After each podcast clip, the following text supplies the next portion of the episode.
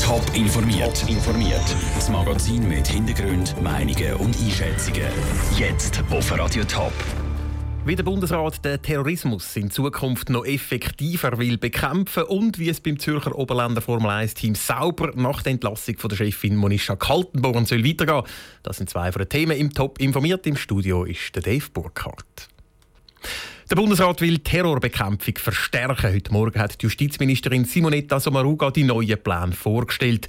Die basieren im Wesentlichen auf drei Punkten: Repression, Prävention und auf einem Aktionsplan. So sollen das Strafrecht und andere Gesetze angepasst werden und die Polizei soll präventive Instrumente für den Umgang mit sogenannten Gefährdern bekommen.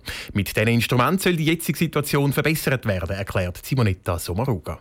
Sie sollen dafür sorgen, dass wir eingreifen können, bevor jemand einen Anschlag verübt. Das heißt, wir wollen uns damit noch besser schützen. Dabei wollen wir aber nicht in die Falle tappen, die uns die Terroristen stellen. Wir werden die Werte unserer offenen Gesellschaft nicht aufgeben, bei aller Konsequenz im Vorgehen gegen den Terrorismus. Bei den Änderungen im Gesetz sollen unter anderem befristete Rechtsgrundlagen fix im Strafgesetzbuch verankert werden. Zum Beispiel das Anwerben die Ausbildung und das Reisen für terroristische Zwecke, also die sogenannten Dschihad-Reisen, sollen unter Strafe gestellt werden. Aber wenn Gesetze angepasst und der Polizei neue Instrumente in die Hand geben werden sollen, werde die Schweiz kein totaler Überwachungsstaat, betont Simonetta Sommaruga. Wir geben unseren Rechtsstaat nicht auf. Wir sperren niemanden weg, nur weil er radikale Ansichten hat, aber wir greifen ein, wenn jemand zu einer konkreten Gefahr zu werden droht. Die Vorschläge vom Bundesrat gehen jetzt in die Vernehmlassung. Das heisst, Parteien oder Verbände können dazu Stellung nehmen, und zwar bis am 13. Oktober. Nach einem jahrelangen Hin und Her mit verschiedenen Abstimmungen und Kantonsratsentscheid zu Kredit von mehreren hundert Millionen Franken geht es jetzt langsam, aber sicher für mit dem Zürcher Polizei- und Justizzentrum, kurz POZ. In diesem riesigen Komplex sollen die vier Jahre alle Abteilungen von der Zürcher Kantonspolizei und der Staatsanwaltschaft untergebracht werden. Heute sind mit der Grundsteinlegung die nächsten Bauetappen eingeläutet worden. Der Noah Schäfer war für uns mit dabei. Gewesen. Die Zürcher haben sich als Grundstein für das neue Polizei- und Justizzentrum etwas Spezielles ausgedacht. Eine Zeitkapsel für entfernte Generationen. Nach einem Baustellenmorgen haben der Regierungsrat und weitere Verantwortliche vom neuen Bau bei der Haarbrücke persönliche Sachen in die Zeitkapsel gelegt. Allerlei ist zusammengekommen. So zum Beispiel ein Bauhelm oder auch ein Handy mit den Nummern der Baudirektion.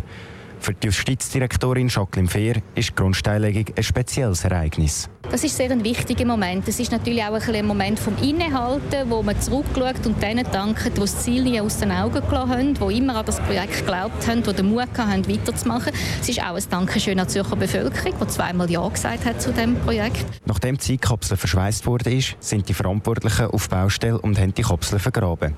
Jacqueline Fehr ist auch.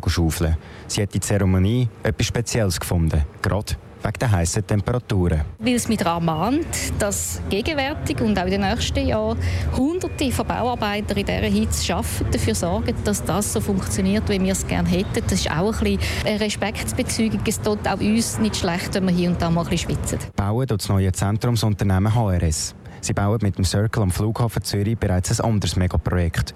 Aber das Polizeizentrum sei nochmal eine ganz andere Herausforderung, sagt der CEO Martin Kuhl. Es ist ein sehr komplexes Haus, ein Haus, das sehr vielen verschiedenen Nutzungen muss gerecht werden. Da braucht es entsprechend viel äh, Sicherheitssystem, Gebäudetechnik ist ein ganz wichtiges Stichwort und äh, das wird uns fordern. Läuft alles gut, soll das neue Polizei- und Justizzentrum 2021 bezugsbereit sein. Der Beitrag von Noah Schäfer. Wenn das POZ dann fertig ist, sollen in diesem Megakomplex täglich rund 1800 Leute arbeiten arbeiten.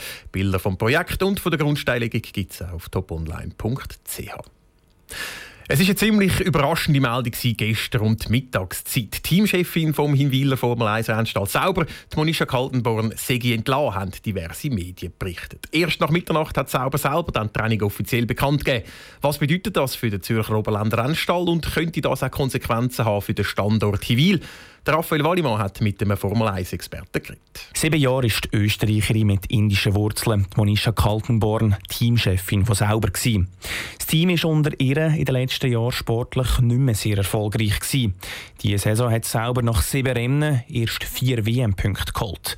Trotzdem kommt die Entlassung für den Formel-1-Expert und SRF-Kommentator Michael Stäuble überraschend. Es hat mich gestern sehr überrascht, als ich es gehört habe. Andererseits ist natürlich klar, dass in dem Moment, wo der Peter Sauber sein Baby abgehört und verkauft hat an die Lombard Finance, dass die Investoren nicht bereit sind, lang zu warten. Die wollen auch Erfolg sehen und das ist halt nicht passiert. Und ich nehme an, das wird einmal der Hauptgrund sein. Nach dem Abgang von der Monisha Kaltenborn stellt sich auch die Frage, ob das Konsequenzen für den Standort Hinwil hat.